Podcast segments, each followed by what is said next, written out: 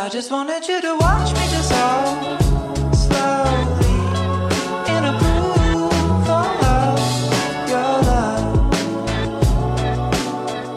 But I don't even 生活没那么复杂，种啥都能得瓜。用我万种风情，许你一期一会。大家好，欢迎收听今期的出逃电台。呃，我们的小乐同学已经消失了好几期了啊。最近讲一下你最近都做了什么吧？我跟你讲，我觉得人生最累的就是上班儿。我这段时间就是在老被老板就是精神上的强奸，毫不夸张，嗯姿势非常丰富，干得爽吗？太难受了，疼。然后，然后就一直在出差，一直在出差，所以就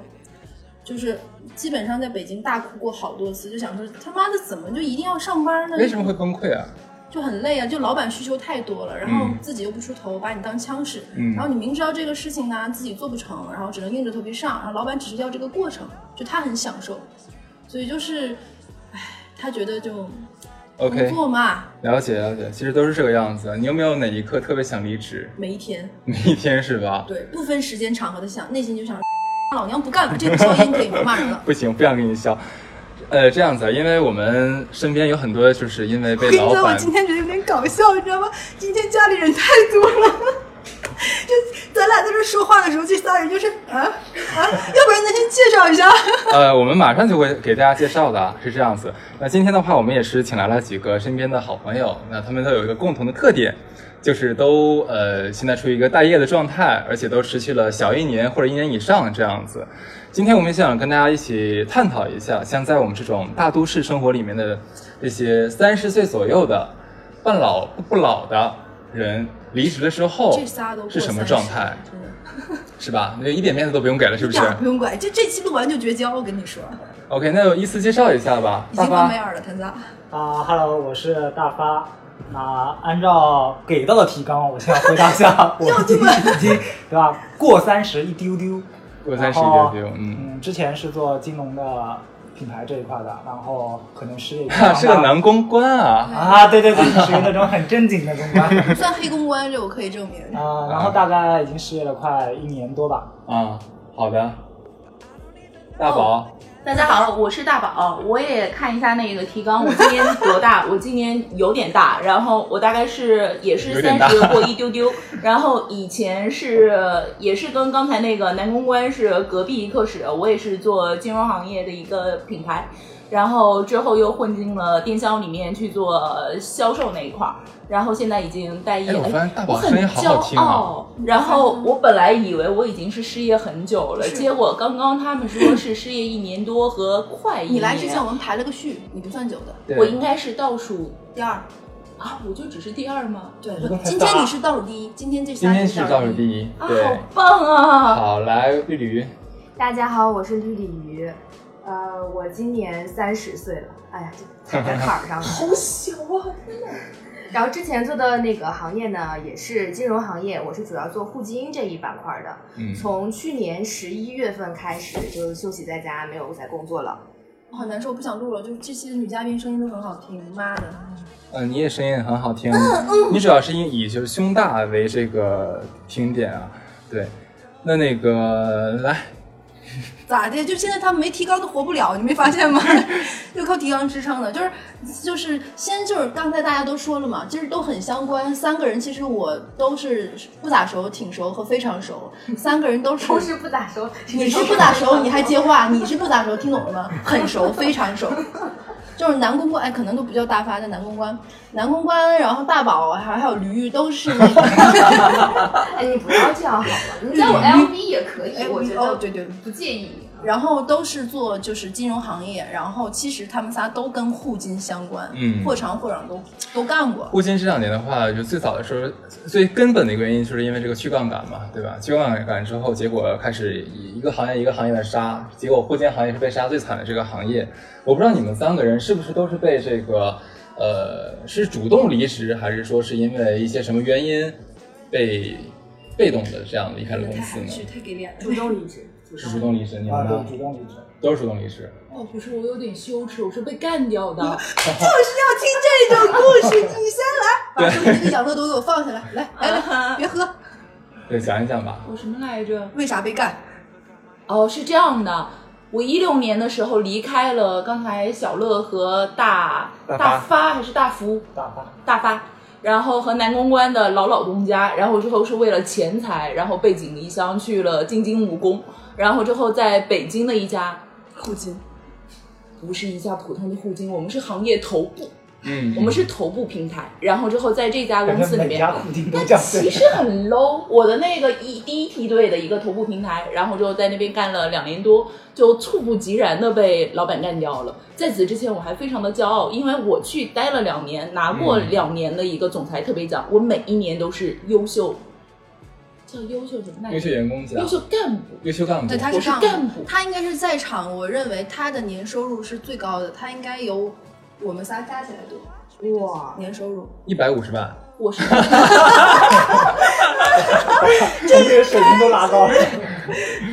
然后就是他，总之是这样的，然后我是以为我自己是不可替代的，然后之后我就稍微对我的老板露出了一点点的骄矜之气，嗯，然后之后我只对他大概撒娇了不满三周，我就被干掉了，猝不及然的。老板跟我把我叫到办公室，说小刘到我办公室来一趟。然后之后我进去了之后，大概坐了五分钟，他告诉我说好聚好散吧。然后我当天晚上就大概五点半离开他的办，呃五点半进他的办公室，五点三十五离开。然后之后我就去找了我 HR 的一个好朋友，然后之后他告诉我说，当天他就拿给了我一个离职证明，让我签到了，比如说四月份的四月底，然后让我签到六月底，说补我两个月的工资，你就可以直接签完走人了。就在我看来，我是一个优秀干部，我怎么能被即刻离职呢？哎，你知道吗？就当年我们东北有下岗潮，下岗潮的时候是大家会就职工在一起开会，开会的时候先下岗的就是干部，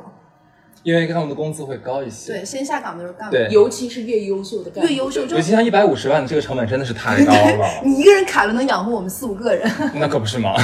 好吧，好吧，好吧，好吧，这是我非常狼狈的离京的一个过程。然后完了之后回了上海，进了另外一家第二梯队的一个头部的互金公司，那家公司更加过分。然后呃，反正我待的这一些，从我的最老的一家互金，大概是年，哎，我不知道方不方便透露我们的一个行业的一些完全方便，OK，我的老老东家的一个，呃，反正我就是在那个高利贷的一个行业，然后我老老东家大概年化小四十不到，三十多，然后我的老，呃，第二个东家，也就是说无情抛弃我的那个，大概是在年化四十到五十之间，然后之后我就知道他都有七八十。没有没有，然后我回到了上海之后的，进入的另外一家，大概是第二梯队的头部 然后那个头部大概年化算起来的话，它的一个嗯稍微客气一点、有点廉耻的一个产品，大概是在年化六十到七十之间，然后不太可耻。你不是现金贷吗？你问我，然后就这块儿的话，往下面一步是那个大概我最后离开的那家企业，大概是在年化差不多是在八十以内这样的一个。喂喂喂，银保监，银保监，录完这期赶紧听一下。我嗯，不会暴露他的名字的。所以说，那你现在已经离职大概几个月？呃，我从去年九月份啊，非常悲伤，我是在我生日的当天拿到的一个通知，对，哦，哇，生日当天拿到这东西，心你当时是什么心情？处女座的眼泪啊，哭了？并没有。他他那天我印象很深刻，嗯他过生日那天的时候，当时我在出差，我在内蒙古大草原上，然后当时我没给他买礼物，我当时怎么办？我就给他充话费，你知道吗？我操，这也可以？他的生日礼物也是充话费，你知道吗？就是我没有办法表达情谊，只能靠这种方式。然后充完话费的时候，不是，他你是有券还是咋的呀？不是，就是我感觉真金白银，就我们这种做互联网金融公司的人，就比较实在。虽然低俗，但是实在。实在就充话费我就比较好，然后充完话费他这边也很讲究，立马就给我来个电话，嗯这话费不能白充。他跟我说我失业了，哦，你知道吗？就当时我在内蒙古草原上被我老板就骂成傻叉的时候，就不想干了，结果他给我来句他失业了，这是上天对我的启示吗？其实我蛮好奇那个大宝的，那如果就是在你最后一份，就去年九月份这份工作离开了之后的话，你是想给自己一个 gap year，就是让自己好好好好的调整一下心态，好好的放松一下，因为因为已经做到了一百五十万这样的高管的话，肯定前期是非常辛苦、非常累的，对吧？那是是不是想给自己很长时间的休息状态，还是想说立刻投入到下一份工作？呃，并没有想要立刻投入下一份工作，我当时是准备休息至少一年，嗯到目前来说大概还有三个月月的时间，三个月对，嗯三个月的一个时间。哦，你中间的话也没有去其实其实去看过什么机会，对吗？偶尔有看过。我觉得他都不是很上心，老实讲，因为他一他一直在沉迷于自己曾经一百五十万年薪，不想把自己门槛降下来现这件事现在。这个薪水真的很难找了，真的很难找。现在要不然的话就是说是降薪，要不然的话根本不会要这么高的如果。你想要还在这个行业，我觉得这个收入还 OK。但如果说你要离开这个行业的话，其实不太容易。对，换一个行业的话，其实给不了这么多。嗯，是，对你不用看他们，我告诉你，对，是的。是的，没错。好，那那个大发呢？我你你是为啥离职？我主要是因为有个很傻逼的老板，我承认，对，就虐待了我们，从他上任开始虐待我们。他披着一个长得好像还不错的，男的女的？是男的，男的对，哦，长得还不错的外貌，然后所有人一开始以为他会是一个比较很对，nice 很 peace 的老板，但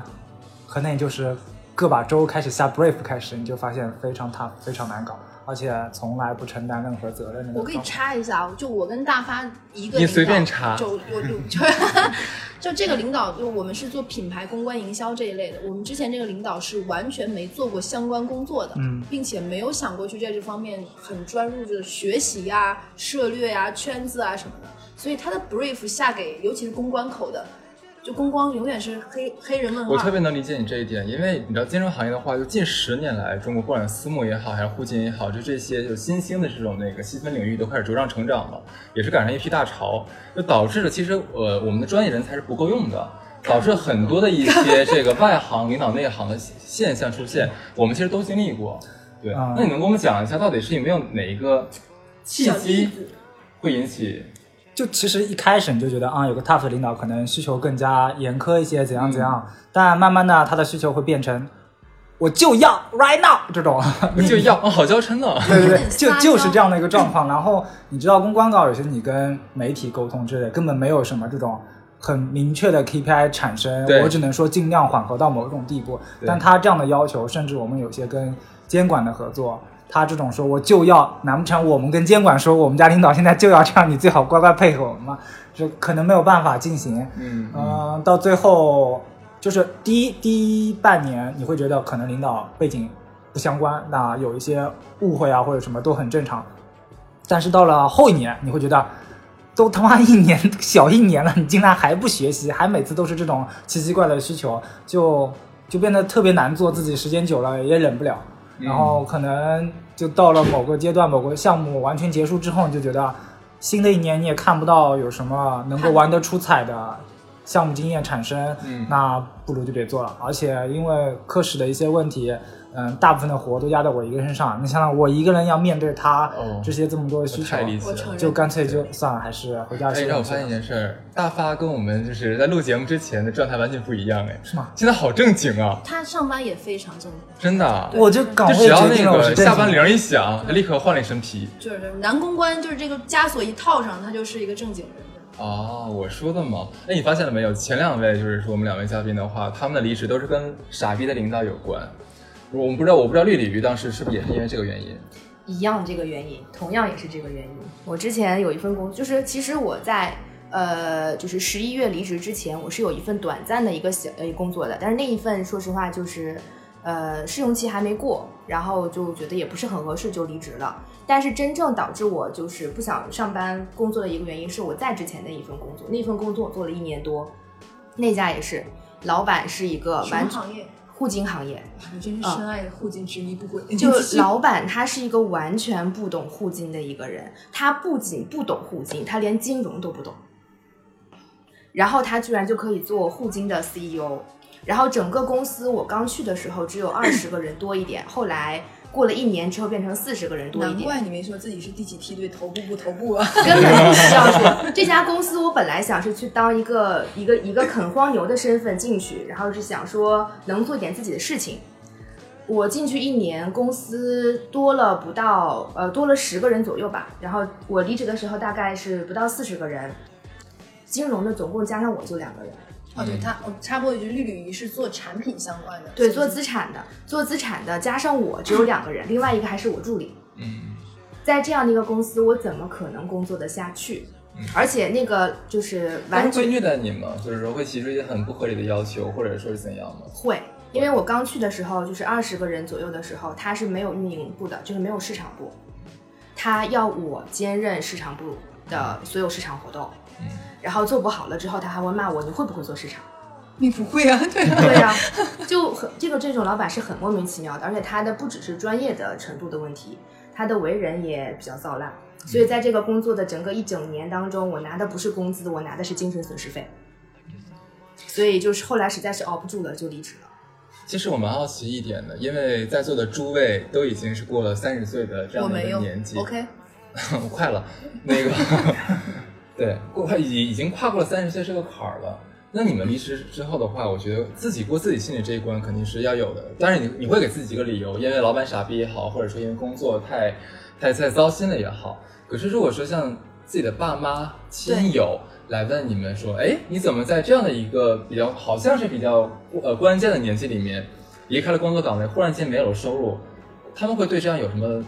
微词吗？其实并没有，嗯。我我爸妈这边其实倒是还好，因为在这一整年的工作当中，我去那家公司大概第第二个月，我就已经开始在抱怨这家公司了，我就已经不想干了，嗯，就是看到这家公司已经做好很很长时间的铺垫，所以父母的接受度会很高。对我已经是跟我爸妈，就是每次打电话的时候已经抱怨了无数次。可是，可是这个的话，我觉得父母可以理解说你离职的原因，但是如果你说你长期长期待待业的话，嗯他们也是理解的吗？嗯，问题是他们理解不理解这件事情不重要，重要的是我一直没上班我觉。得插一下这个问题就变成，其实你爸妈是否知道你现在的这个状态，嗯并且知道这个状态有多久，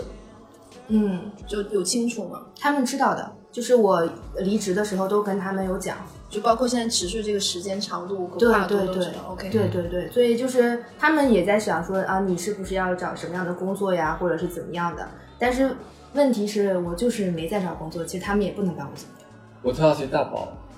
嗯，对，呃，我跟刚才的那个小妹妹是完全不一样的。我我的一个失业和离职的状态，我都不会跟我的父母同步。到现在来打电话给我，告诉我 为什么？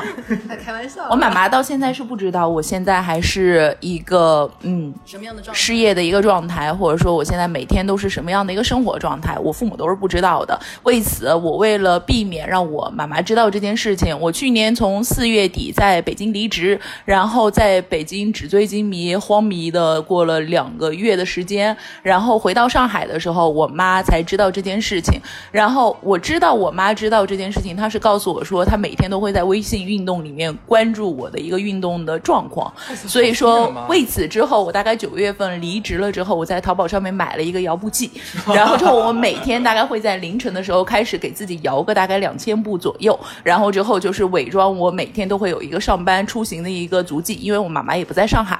然后大概这样的一个情况，一直到现在，我觉得也不是不可以跟父母来沟通这件事情，但比较困难的就是在我爸妈的那个年纪，他可能不是很能理解说一个正值壮年的。对社会应该有所贡献的一个年轻人，他为什么会止步于家里？然后就以及这么长的时间，在他心里，他可能不会干涉我太多，但他会焦虑，所以说我不会跟他们同步到这一步。那大发呢？我的父母对这件事情可能看得比较大。因为他家有钱，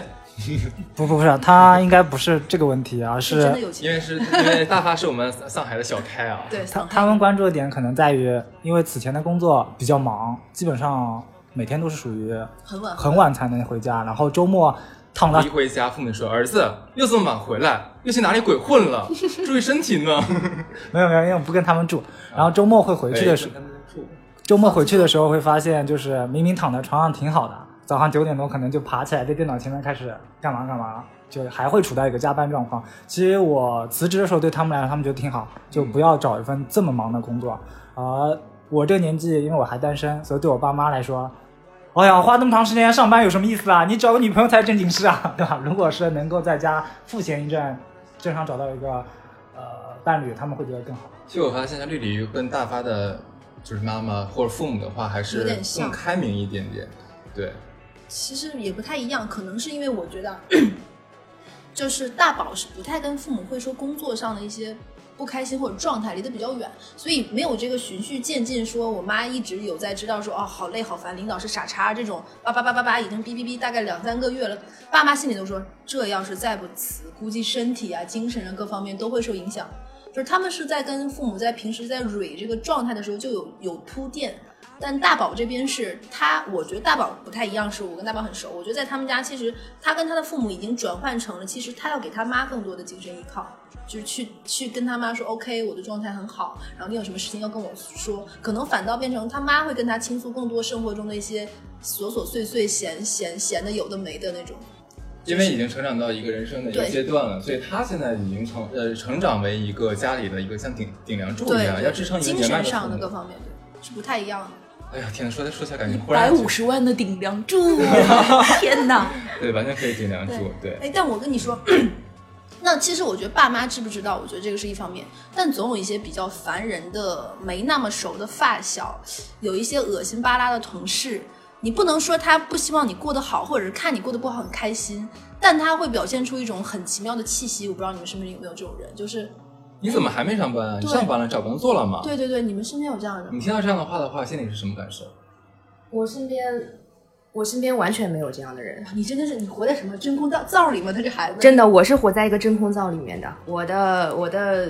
就是只要我我，因为很多就是比较表面的那些朋友，比较塑料的那些朋友，我基本上，比如说在一家公司里面认识的一些同事，可能平时相处的还好，但是事实上生活上也没有什么交集的这一种，我可能离职了之后就不会再联系他们。会删吗？不会删，我只是比较懒，我连点个赞都懒的那一种。所以就是后面我的状态，我他们也不太会知道，所以也没有人会问这样的问题。我身边能留下的、经常联系的朋友，都是就是是那种很熟很熟，然后是比较真心在关心我的朋友，所以他们不会问我，就是说啊，嗯你是不是怎么还不工作呀？这样的，他们会问我，你在家里还有饭吃吗？要不要我帮你叫外卖？这样的。然后我有个闺蜜，她居然就是快，就是她在，她是在那个外省嘛，她居然快递了一个包裹给我，然后是一箱的热干面。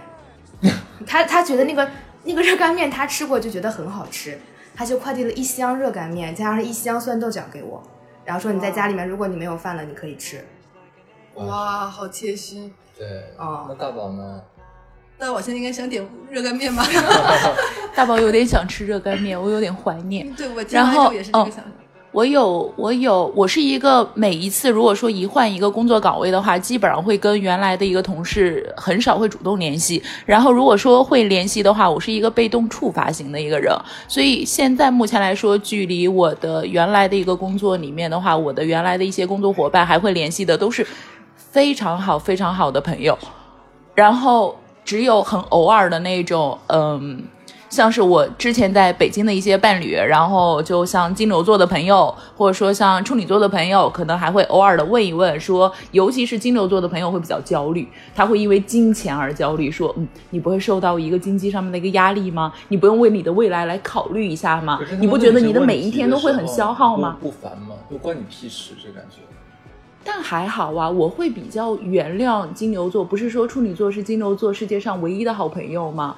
他都已经只剩下我了，我还能怎么办呢？对你真伟大，而且关键是你对于这样的一个焦虑的一个小伙伴的话，你不能加重他的焦虑，他是因你而焦虑的。就对于像这样的一个北京土著，然后跟他老婆两个人大概至少银行卡里面有两百多万的一个积蓄，他还会很焦虑觉得不能往下面走，对吧什么样的人身边的朋友就是什？么样子的。现在应该不算他朋友了吧？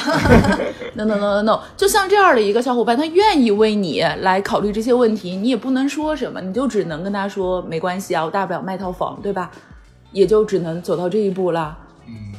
那大发嘞？我周围好像也没有这种特别说刮噪要来管你离没离职的这种状况。然后所有的之前的，嗯、同事也好，或者其他的朋友，基本上也是属于那种被动被告知的。如果正正好问到我这里来，那可能会说啊，我最近离职在家。嗯、熟的朋友可能第一个反应就是，哎，那你打算去哪玩？那你现在是不是打算去潜水啊？你要不要带上我？压根没有人关心我这离职这件事情那。你知道我为什么要问这个问题吗？是因为我像我之前，假如两份工作之间有一个 gap 的话，如果我的朋友知道的话，会有一些熟的或不熟的人会来问我说：“你怎么还没上班啊？”我当时想，关你屁事？你算老几啊？对啊，就轮到你问吗我？跟你讲，我因为我跟大发和大宝都是做过同事，并且有共同的朋友什么的，他们俩的状况都有人来问我，我其实心里想的是干你屁事，我说不知道啊，没联系啊，我都忙得累死了。就是你要问你自己去问啊，你在我这儿想得到什么消息，我就觉得蛮讨厌。就我我就我是觉得说，人家如果说呃处于一个待业状态，没有上班状态的话，肯定是要不是一个选择，要不然的话可能是有一些客观原因。对，或主动或被动。但这本来就是说不是一个我觉得可以去让别人干涉或涉及的一个问题，但反正至少当时我是很反感别人当时来问我这个问题的。我觉得你身边的贱人也蛮多的。我身边非常非常的多，不然的话我怎么会开一个电台？对，那我其实也刚才有问我，其实听下来三个人啊，就可能这话说的无所谓，可能也是绝交了。就三个人都是因为傻逼的领导，或者是说一些有没有，或者是说觉得这份岗位的薪酬和自己不匹配，就觉得这份辛苦不值得，可能钱再 double 一下，我就觉得这份辛苦就忍了。大宝带大宝都花三百万了，上市公司老板可能都没有这么多。有没有因为钱的原因？就是可能就是资等钱再多点儿，姿势怎么都对。大发嘞，其实也有这个原因啊，你就给我这么点工资，然后天天还要我加班，是不是？我又不是拿着 VP 的薪资，那我当然每哎，天我可。以问一个比较隐私的话题吗？因为我身边其实就是做品牌公关的朋友很多，你们这一块油水好像很高哎。哎呀，你这小眼神，这种其实你只有做到一定级别才会有，就像我们那位老板确实是有油你要水，看这个油水流到哪个地方，流没流到你。哦啊这种其实跟我们下面的没有什么太大关系。哦，原来如此。宝呢？宝呢？我哎呦 我天！茫然一百一百五十万，不是我有点我有点呆滞。你刚才问的到底是什么问题呢？我再塔人一下，我的问题就是说，其实刚刚大家都说的是因为工作上的不顺心，或者是老板很傻傻，主要是老板大家说的，就是有没有因为钱，就是比如说工资不够多，或者是说老板给我定薪酬，在我这个，比如说大宝是一百五十万年薪，但是跟大宝同一个 level 的领导可能都两百万年薪，我就比别人少一点，可能是我定薪的时候就定低，或者是我涨薪幅度没高，或者是怎样。哎，我能说句一一个不是很要脸的一个评价吗？就是我觉得我自己不是很很很 care 钱这件事情。一百五十万还不 care 钱，No no no no no no no。工资高的人才可以对对这样讲。对对，就比如说我，我之前去支教的时候，我当时是没有工资的，我一年都没有收入，大概每个月的话会给到八百块钱的一个补贴，是在一零年的时候，其实整个物价都已经上来了，但实际上八百块钱我是花不掉的，因为我在山上面，然后我是找不到一个花钱的一个渠道或者怎么样。其实我觉得对于我来说的话，生活只要够用就可以。我当时为为什么会离开北呃上海背井离乡去北京？我也是因为我跟小乐和大发共享的那个前最老的一个东家，然后在他那边的一个收入实在是没有办法支付我的房贷了。然后之后我是因为经济的一个压力向金钱低头，就当时才去了北京。然后我去北京换的那份工作，直接相当于从我们的老老东家的一个执行层，然后换到了一个中层，然后收入大概翻了三倍。我觉得我的一个房贷的个压力已经被缓解了。然后在这两年的过程里面，虽然我的一个前夫老板然后无情的抛弃了我，但实际上他在金钱上面对我来说还是不算很亏待，所以我大概做了两年的豪门太太，我觉得也 OK。就所以对我来说的话，还是感情会比较重要，金钱，哎呀，真的 真的谢谢你豪门艳妇。那我们绿鲤鱼与驴呢？不想说话了，现在 旁边就已经好多人，真的是怎么讲？现在在谈钱是谈我不太俗了。我不太能能体会就是大宝这种心情，因为我从来都是一个很穷的人，我的工资也一直都不是很高。但是我之前那份工作，就是哪怕不用说 double，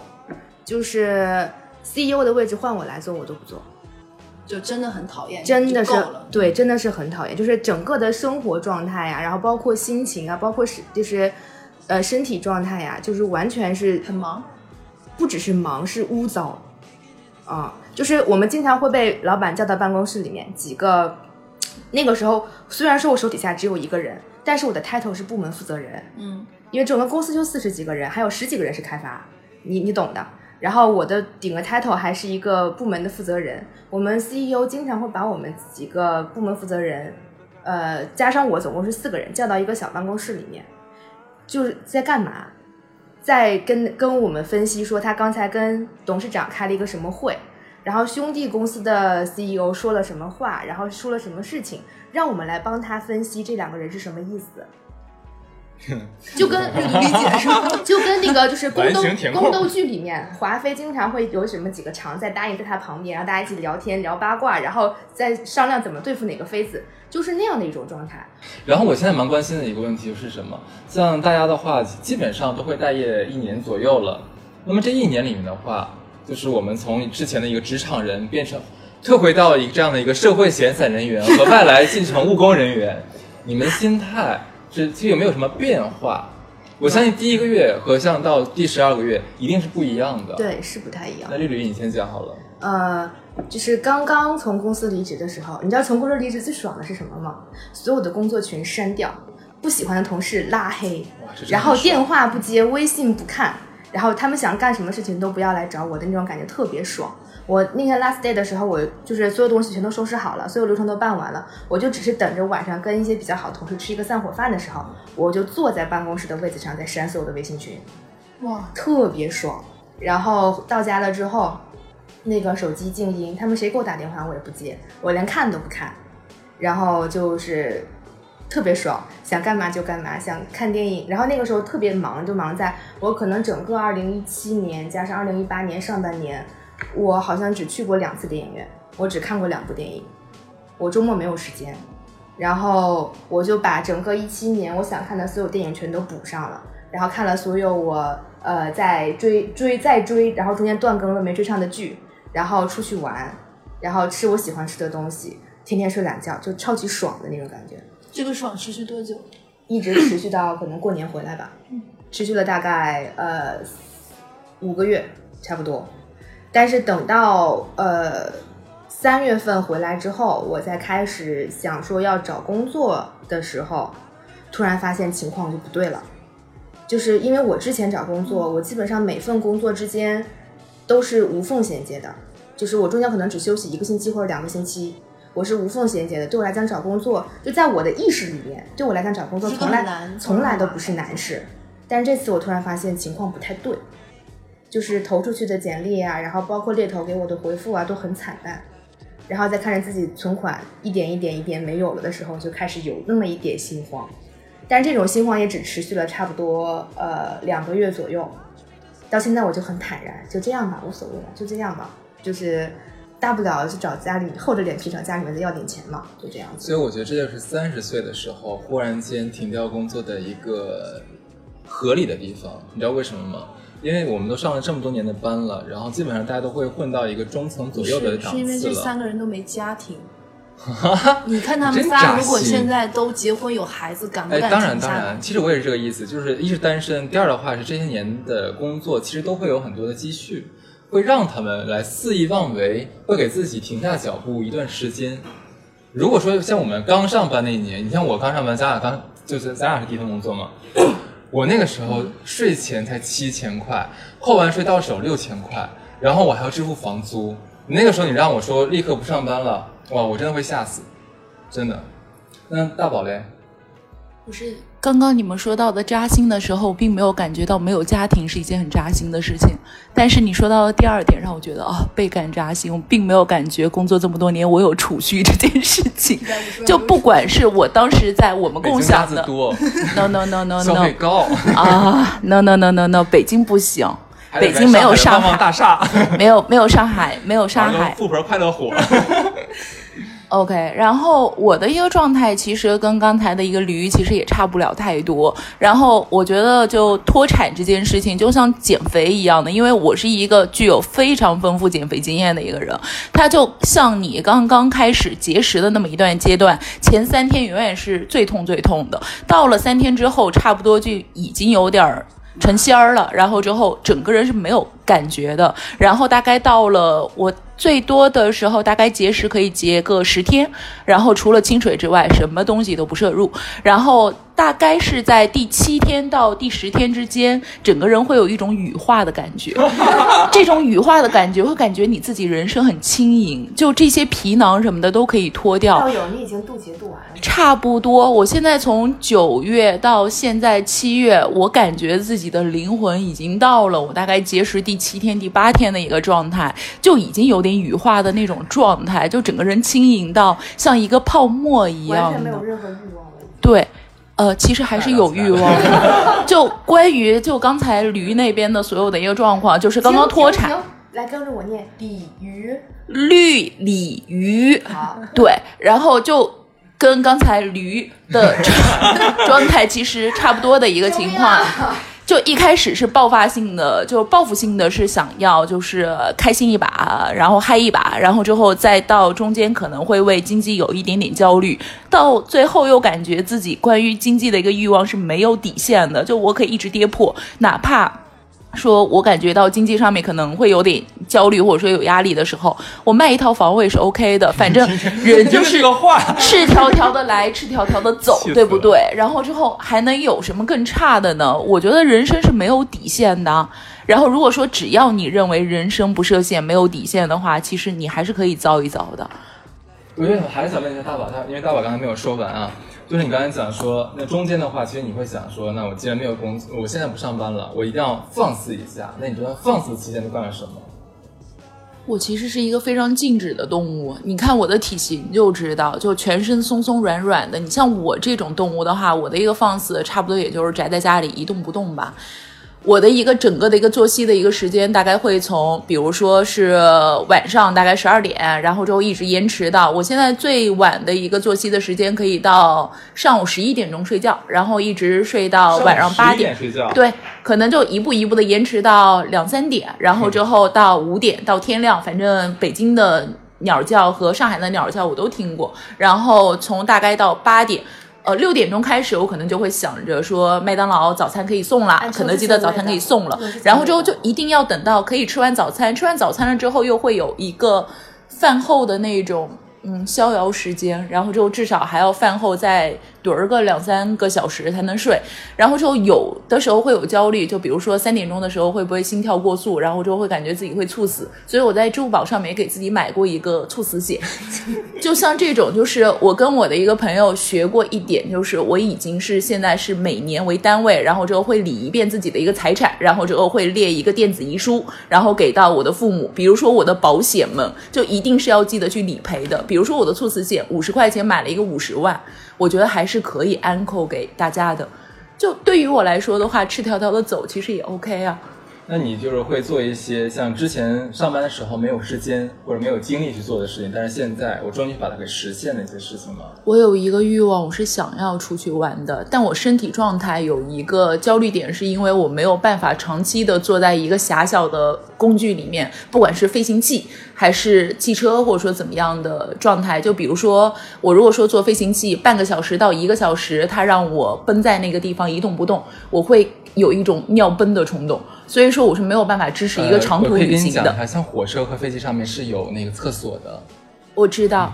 对于我来说的话，飞机是这样的。举个例子，我五月份的时候参加了一个旅行团，然后是去潮汕那边四天吃吃吃的一个旅行。然后从上海飞潮汕其实是 OK 的。整个飞行旅程的话，飞机有一点非常讨厌是提前呃飞行的前半个小时可能就要求你登机，然后登机在还没有飞到一个平流层的时候，它是不会让你去厕所的。然后这一点的一个时间，我觉得差了十分钟？不不不，我能够我能够绷住，然后之后，但是那个飞机盘旋在潮汕的，它在飞行的一个过程里面一直都非常的平坦，我大概可以在两个小时之内有三次去卫生间的一个机会，我觉得我整个人是 OK 的。但是到达了潮汕之前，大概半个小时，他告诉你说要着陆的半个小时，他是不会让你去卫生间的。然后，但是半个小时之后的话，它大概在潮汕的天空上面又盘旋了半个小时，在这一点非常不可知的一个状况里面，我会越来越焦虑。我焦虑到最后，我会在空姐非常严厉的制止之下，我还是会冲到卫生间，我会告诉他们说我快要崩了，然后之后就快要崩到，就比如说他会去跟他的一个。领导，然后之后去申请说能不能打开。那个时候飞机差不多已经快要着陆了。然后就比如说这样的一个状况，我是 hold 不住的。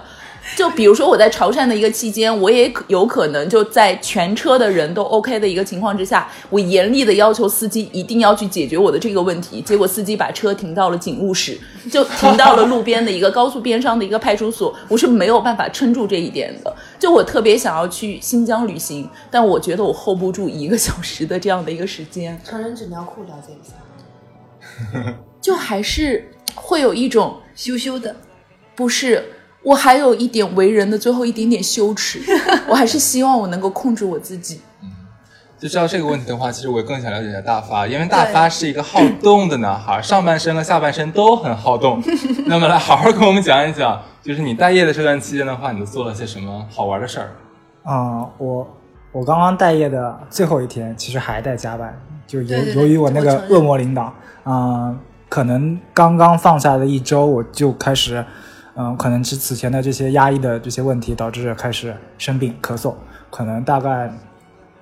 有两三个月就一直处在那个状况下。所以说你离完职之后生了场大病是吗？对 对对，整整整整两三个月就一直那个状况，就是可能会好了一些，然后差不多快突然想，就是一一个人一直被压迫，然后忽然你没有压力了，就受对，不了。松弛之后是这样的，然后大概就两三个月这么长，然后这两三个月内反复接到我们公司的电话，对。对，就会来问啊这个事情，因为没有人在替这件事情，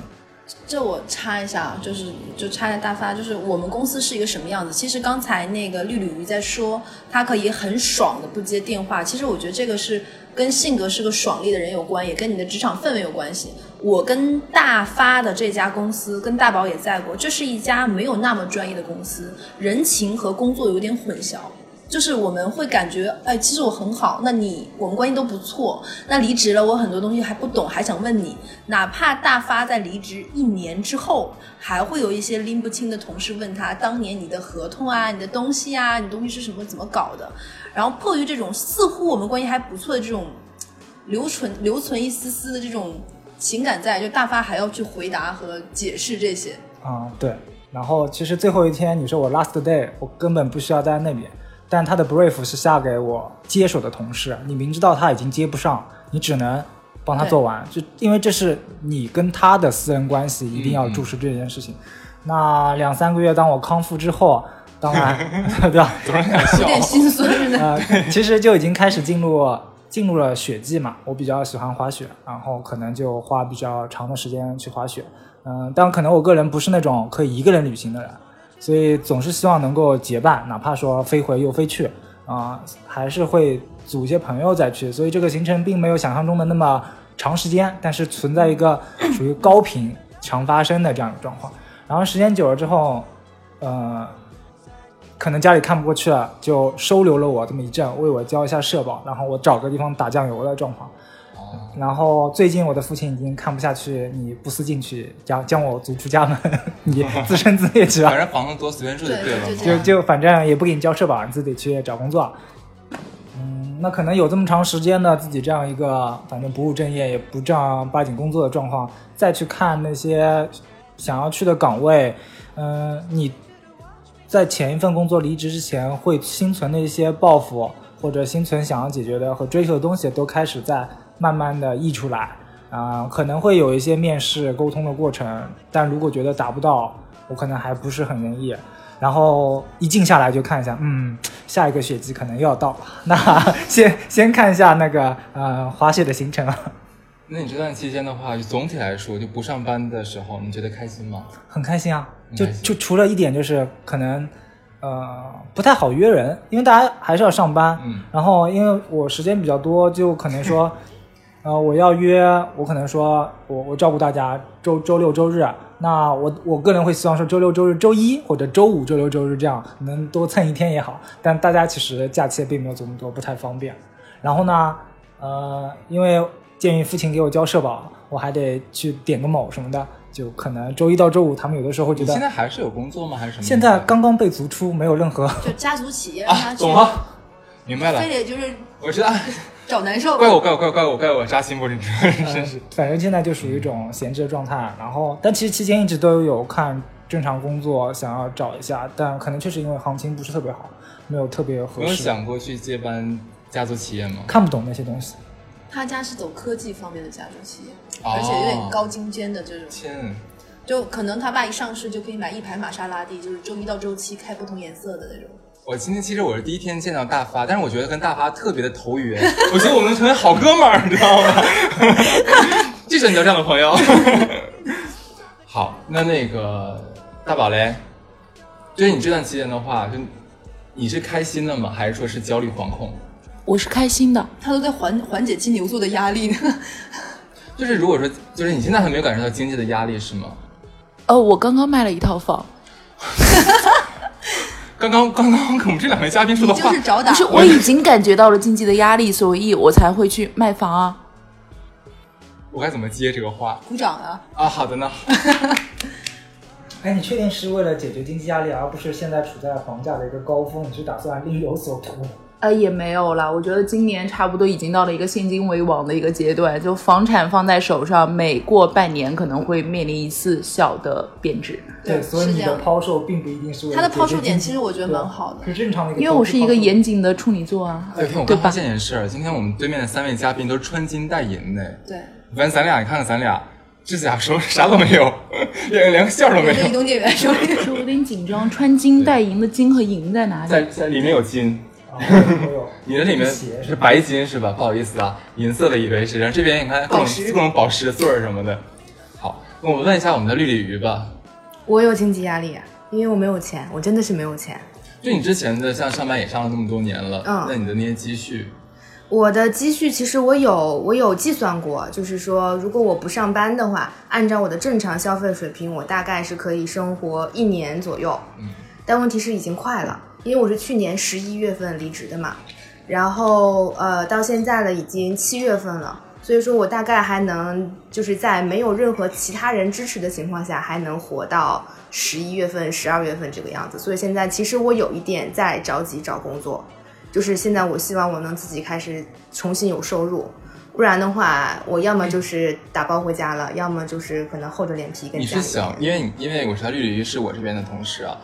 呃，他因为是外地人，就你有想过说，如果说十一月，哪怕说今年的话，没有找到一个心仪的职位，嗯你有可能会回家吗？你考虑过这个东西？嗯，别哭。其实这个是问题，我之前就考虑过，就是在我过年回家的时候，因为那段时间就是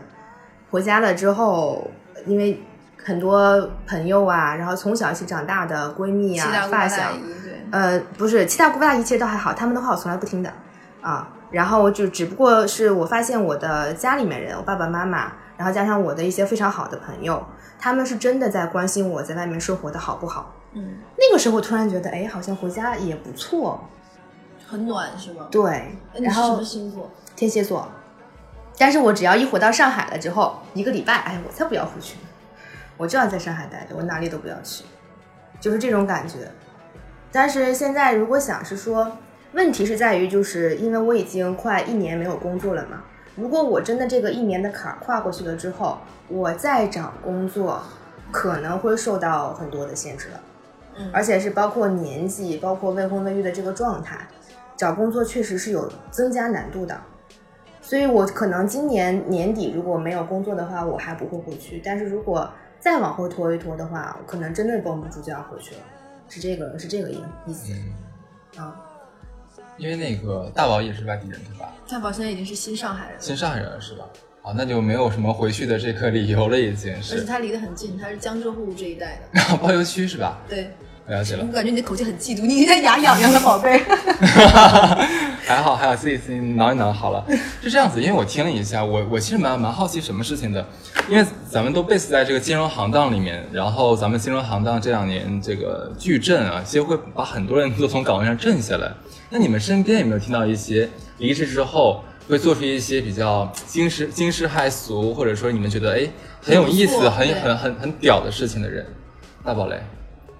呃，我这边并没有，我这边可能比如说是惊世骇俗，应该是没有，但我有从我们共享的老东家离职，也是做产品出身的一个小伙伴，然后出来了之后，我感觉他做的一个事业应该是一个报复社会的一个事业吧，因为告诉我们，他自己开了一家新金贷的公司，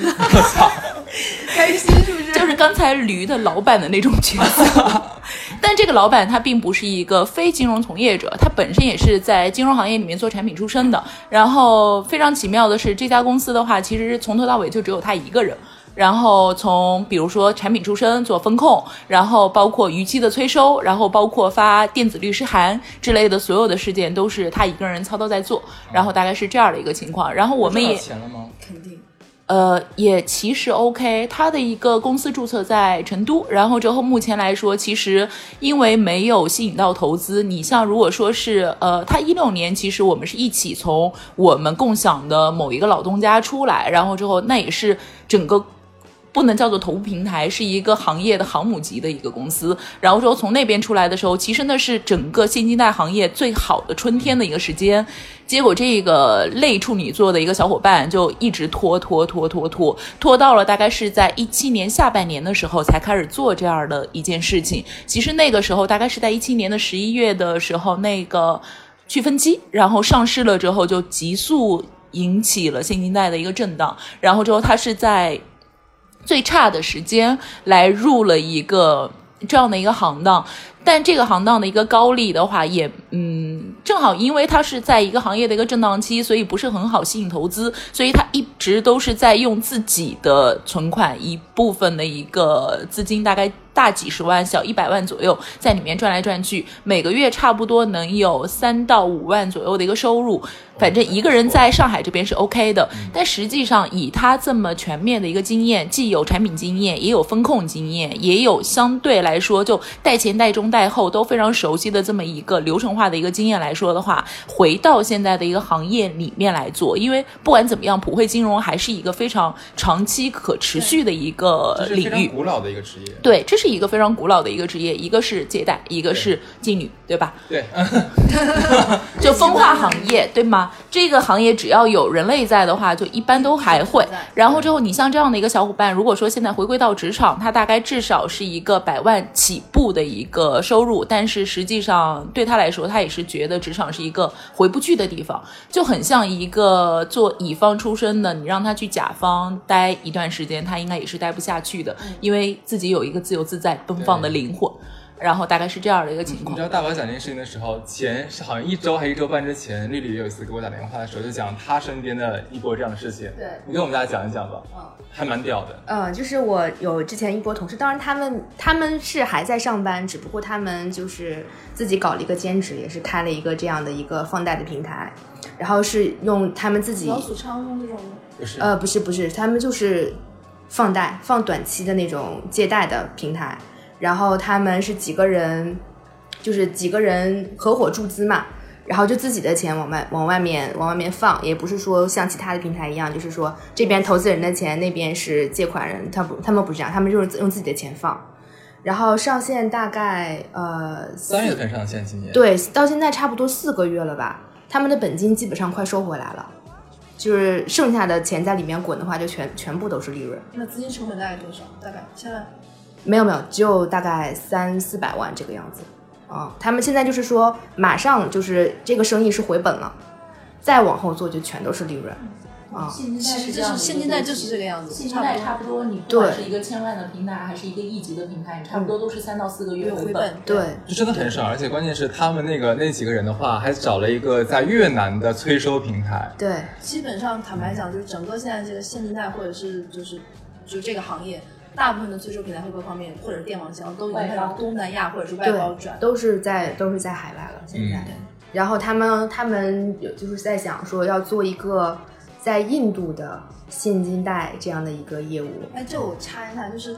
也是我身边也有做这方面的朋友，他嗯们现在是觉得整个的我们，尤其是上海这个地方的成熟的，不论是做保险、保险还是说在贷款。这个东西都是一套完整的体系，可以复制到东南亚。没错我身边已经有好几个就自己要单干的人，拿这个东西现在去越南、泰国、菲律宾、印尼印尼，尤其是印尼，再去做这套东西，而且都有在盈利。对，其实我们这个就是一个降维的一个一个对。铺铺设，因为我们中国的话肯定是要比东南亚乃至说这个对要要进步很多，所以说我们已经已经是把这条路走通了。嗯。那么同样的东西复制到其他比我们落后地方的话是好用的。对。对，那我下面就该问我问一下我的这个好朋友、好哥们儿大发大发，跟我们讲讲你们富二代身边的故事，就是呢，我这边好像并没有什么必须给我讲出来一个。嗯，可能我认识的我的好朋友，多数离了职就在家里游玩，你看看，多金而平淡。但但但是但是他们也确实会有就业压压力，嗯，可能也就半年左右都会去找一份工作，因为嗯长期没有收入来源，不太方便跟家里开口我想问一下，。像你身边这些富二代的话，他们找工作这个定位到底是你们怎么定出来的？我就是总是被这样强加因说为，你就是啊，就为什么不承认、接受自己啊？勇于接受自己啊！come on，我的富裕全是你们给的。像那你身边的富二代朋友的话，他们找工作是为什么呢？就是是为了就是说，怎么讲？就是有一个社会体验生活。是为了体验生活吗？还是说真的是为了有一个社会的标签在那边？你你就是需要一份工作啊，因为父母的就是父母的，跟你没有什么关系啊。我跟你讲，这话特别假，我才不信，因为他们都是独生子，父母老了之后走了之后，啊，不好意思啊，就肯定会有一天走，对对对对吧？走了之后的话，都是他们的，所以他们可以大言不惭的好朋友啊。好朋友可以啊。但但是你总要有一份正儿八经的工作。嗯，我相信所有的男生在小时候，呃，都会有一个理想，就是我希望能超越父亲的成就。但以现在的房价来说，我可能这辈子 也不可能买到跟他一样多的房产，这个你就会觉得我没有办法在，这个上面超越他。那我起码有一份相应的工作，我可以跟他说，在各方面我也是成熟的，可以有自己的事业。所以工作这件事情，无论你做大做小，只要是在做，完成自己的这个想要做的事情，跟别人是一样的，我觉得大家都需要。即便说你未来，即便说有些家里是你必须得回来帮忙，那他一样回去之后是有他自己的设想和想法，在他们这个公司里能够干什么。嗯，我觉得富二代说的东西就是不一样，是吗？钱味儿，我爱听。我也喜欢的。你看，我就把这种多金的朋友介绍给你。啊哎话说谢谢你啊，三个人有没有想过创业？就自己单干，就都说领导傻叉，就忍不了那种的。而且其实坦白讲，就我们这个行业，就很多人走上领导的路，真的是他运气好各方面。当然他可能德不配位各方面。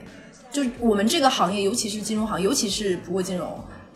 这种情况太多见了，就可能基金也是。对，就是基本上你遇到领导，可能就是傻逼，更傻逼，超级傻逼，无敌傻逼，就没有正常人，很很有可能很少对，而且可能跟我们年纪来说，可能我们的老板跟我们年纪都差不了太多了，，对，就三岁，最多五岁。那有没有想过，就自己单干，就真忍不了？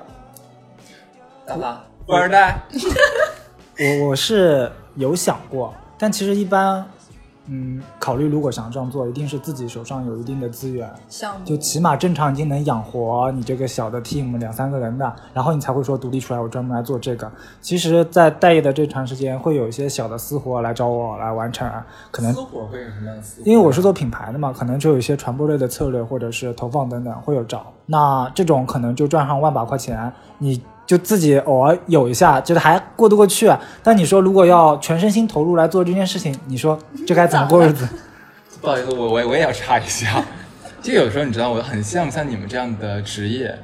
就是你们可以哪怕说跳脱开了一个机构，你们自己也是有营生，哪怕接一些私户营生的这样的方式。可是像我，因为我是做一级市场股权投资的，我如果脱离开了公司的话，啥用都没有，就完全没有任何私活可以做得了。好羡慕你富二代，真的是好棒。这明明是羡慕的这个职业，好吧？你旁边的这个小乐也是这种职业。啊！好，对，可能会有这种，但是你说如果真的，呃，想要完全脱离来做，你不得不考虑你的流水根本达不到支持这样的一个团队。其实如果说你要自己做的话，你要做什么呢？有想过吗？我其实一直怂恿小乐快点离职，因为我相信他是个靠谱的人，我就想跟他合作，但他至今还没有。其实我们电台也在商业化运作，很像金主，这个你们的流量可能不足以支撑广告会。好起来的。好，那我们大宝嘞？我觉得大宝这边一定有大料。没有没有没有没有，大宝从头到尾，从头到尾我都没有想过要出去创业这件事情，是因为我觉得创业真的很累。就比如说，你像你要找到一份高薪的一个工作，比如说就年入百万或者怎么样，你的一个是你的一个营营收或者怎么样的话，你要是能跟它相当，其实在这个现在的一个社会里面的一个大多数的创业者，我觉得十个里面大概就只有一个能够跟比如说一个企业的高管大概的一个收入相当，但你需要付出的心力会非常非常的多。我是一个很懒很懒的人，我觉得我从小是一个嗯比较擅长于学习和擅长于考试的人。就你给我出卷子，然后之后我能给你达到一个 OK 的一个分儿，但你让我自己给自己出卷子，自己出卷子自己考着玩儿，我觉得这是一件很累很累的事情。呃，对于我来说，本来金钱的欲望也就那个样子，我也不希望就比如说能成为富二代他妈的这种状态。然后我觉得做他妈可能，要不然就找到他爸。我自己成为他爸，我觉得是一件很困难的事情。我以前的一个励志的梦想是，呃，做一个，比如说，如果说我穿越回古代，我想做一个年富力强、大权在握的皇帝他妈，我做太后。然后，如果说是在现代的话，我其实是希望自己能够做一个好吃懒做的遗孀，比如说嫁给三马，就 Peter 马、呃 Jack 马和 Tony 马，对吧？在里面可能 Tony 马会好一点点，就成为马 Tony 的一个遗孀，是我的一个人生的一个大的目标。大概是这样的一个情况，因为我们共享的那个 Peter 马并不是很嗯，因因为我为什么要问这个问题？现在现在一下绿鲤啊，我为什么要问这个问题？就是说，呃，像我们之前很早一期有三第一期我们有聊过一个问题，像在我们的这个行当，或者说像互联网行当的话，会有一个坎儿，就是三十五岁，有人说是三十五岁。是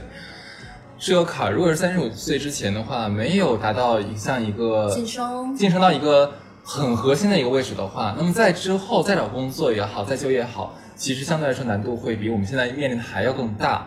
就我不知道你有没有考虑这个问题，大宝。这个问题我之前考虑过，其实是因为我跟小乐和那个男公关一起，其实我们是共享过一个岗位，大概就是做品牌公关相关的一个工作。这个工作大多都是甲方。其实我之前想过，在做一个岗位的同时，你其实是可以做一些斜杠儿的，就像大发一样的。就比如说，你要是呃，相对来说，这个社会是一个资源型的一个社会，你可以用你的一个资源来做一些资源变现或者说转换这样的一个工作。所以当时对我来说的话，其实是找到一个，比如说三十五岁的这个阶段，然后你成为呃，我现在已经不相信哪个岗位是一个公司不可或缺的一个岗位，没有一个真正核心的一个岗位。所以相对来说，比如说我们之前都是在做甲方，我现在希望自己能往乙方的方向去，因为乙方相对来说可能会更接市场，因为他是一个真正的市场的一个操刀人。对供需更对它相对来说，它会更敏感，它是一个市场玩法的一个设计者。就像这个这样来说的话，其实市场是一个非常敏感的一个岗位。就如果说你比如说我现在脱离一个行业，或者说脱离这个岗位大概一年左右的一个时间，其实我跟猎头有聊过，你再回归到岗位是一件相对来说比较困难的事情。就你要让甲方的市场。能够相信你回来是能直接拎起活儿就干的一个状态，相对来说让他们相信这件事情是有点困难的。所以对于我来说的话，现在还不如去寻找一个乙方的一个方向，因为毕竟你在甲方做了这么长的时间，你有相对来说比较丰富的一个甲方资源。然后这一块儿的话，可能再有一点就是乙方是这个市场上面真正的一个玩家，你在这个上面来说的话，你可能会接触到更多直接的一个资源，比如说甲方会向乙方来下很多的 brief 或者怎么样，但实际上你是跟下游市场是脱开的。如果说你做乙方的话，你跟下游市场是直接勾连的一个关系，你将来做一些斜杠上面的一些事情的时候，你的一个资源是真正掌握在你的手上，而不是你在甲方依托的那个岗位。来导致的你的一个社会资源的一个，比如说变化，我们离开了这么一个岗位，其实相对来说是人走茶凉会非常的快，这个茶基本上就是凉透了。你如果说离开这个岗位的话，很多你之前认为是你的一个资源，其实并不是。没错，所以在这点上面来说的话，我觉得我们现在在慢慢的挪向三十五岁，我们是可以为这件事情来做准备了。就筹谋一下。对，我觉得这是很好的一个方向，从甲方到乙方。鲤鱼嘞，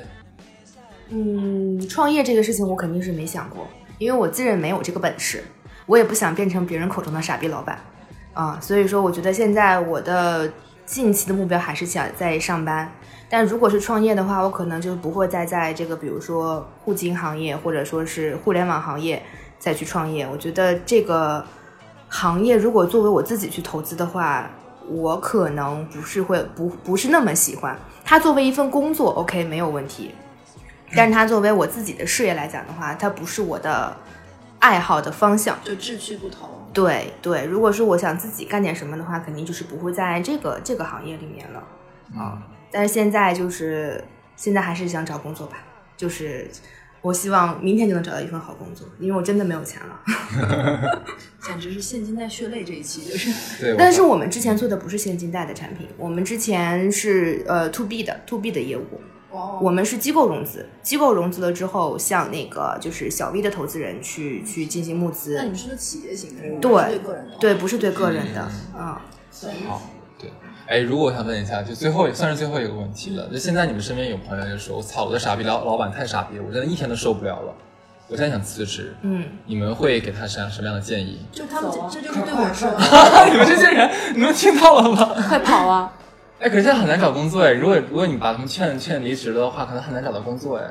但我觉得那个工作岗位就已经是劳民伤财，叫图图图人害命啊！就这样的一个工作岗位，你何必呢？就我对他非常的抱歉，是因为他是来接我这个岗的。就我我因为我迅速的离开了那么一个傻逼老板，和我幸存到了现在，我已经幸存了三年了，但是。因为我的幸存，然后换上了一个无辜的小伙伴，在那个坑里面水深火热，我也觉得非常的抱歉。我是接他的岗位。就你知道吗？就这一期做起来的话，我觉得我特别的三观有点崩塌。本来呢，我们是想说做一期，呃，就把我们这个三十岁待业的的朋友叫过来聊一聊，可能可能给我们的听众们一些哎一些比较感触也好，或者一些警示作用警示作用也好。结果呢，就是你们你们待待业开心吗？我让开心不开心，可可高兴开心啊，对吧？说那个，如果你的朋友有想辞职，的你们想怎么劝呢？走走啊！我靠，这期做完之后就是呃，所以就还是那句话嘛，待业一待业一时爽，一直待业一直爽。他们一定是期望我们三个跪在这里，然后一脸哭血泪史，你知道吗？并没有，待业真的很爽。对，我们要重新认识一下我们身边的这些人了，已经对。但我觉得说心里话，我今天听听他们听下来，就是为什么他们待业爽，是因为他们在他们前一份工作里都做到了自己问心无愧，就是我尽了我自己该做的，或者是说我我 OK 的，就不是会一种心虚的待业。当然，他们是需要给，就是值得有一个这样的休息。他们是想清，而且想清楚了，就是呃，反正在最后吧，我就我感觉我们也可以给给给大家一些我们自己的想法好了。就是我觉得像是到了我们这个年纪啊，如果说你成家立业了，有老婆有孩子，或者说有已经有一个很很很幸福的家了，或者说是嗯、你的职位还没有达到达一个很不错的这样的一个职位，那我们还是建议说实实在可以忍受的情况下，还是继续做一做，因为现在的确不是一个特别好的一个跳槽的好时间，因为可能要为自己负责。像我们今天的几位嘉宾的话，要么是自己的家里有钱，要不然的话自己可以随便卖套房子来盘活流动资金，对吧？或者是自己之前的存款已经完全可以支付自己一两年的这样的一个生活费。他们辞职的话，其实是有很很好的一个现金垫儿、安全垫儿在这边做支撑。呃，可能而且都是单身，对吧？那可能可能完全没有什么担心。但如果说没有这些这样一个一个靠靠山的话，我觉得还是要很谨慎做这个选择。其实我今天听完这一期，我最大的感觉就是，如果你身边很亲近的人真的过得很不开心，想离职，嗯，那我觉得就不要让他挽留。我真的感觉，就比如说我现在，如果我现在结婚了有小孩儿，对然后我我跟我老公，我老公比如说在这样的一个行业做的很不开心，有点抑郁，他跟我说说老婆，我想歇几个月。我希望我能做到，不是那个会跟他说说，那家里房贷怎么办？那小孩现在车养不起的，就是你你自己想好啊，就是有什么忍不了的，生活这么难。我希望我不会做这样一个愿偶，就是我能让他说，那好吧，其实那大不了就少花一点，大不了动点存款，大不了怎么样，你可以能够缓释一下，因为我觉得压力真的很大，就没必要被生活搓磨的不成人形。哎，所以说今天是我们什么观点都有，就把我们想说的话都说出来了。那这一期的话，基本就到这里。那么下期的话，还是我们这三位奇葩的嘉宾。那么他们呢，会跟我们分享很多很傻逼、很傻逼、很奇葩、很奇葩一些领导的傻逼的事儿。那么我们就这期到到这里吧，那大家再见。拜拜。拜拜。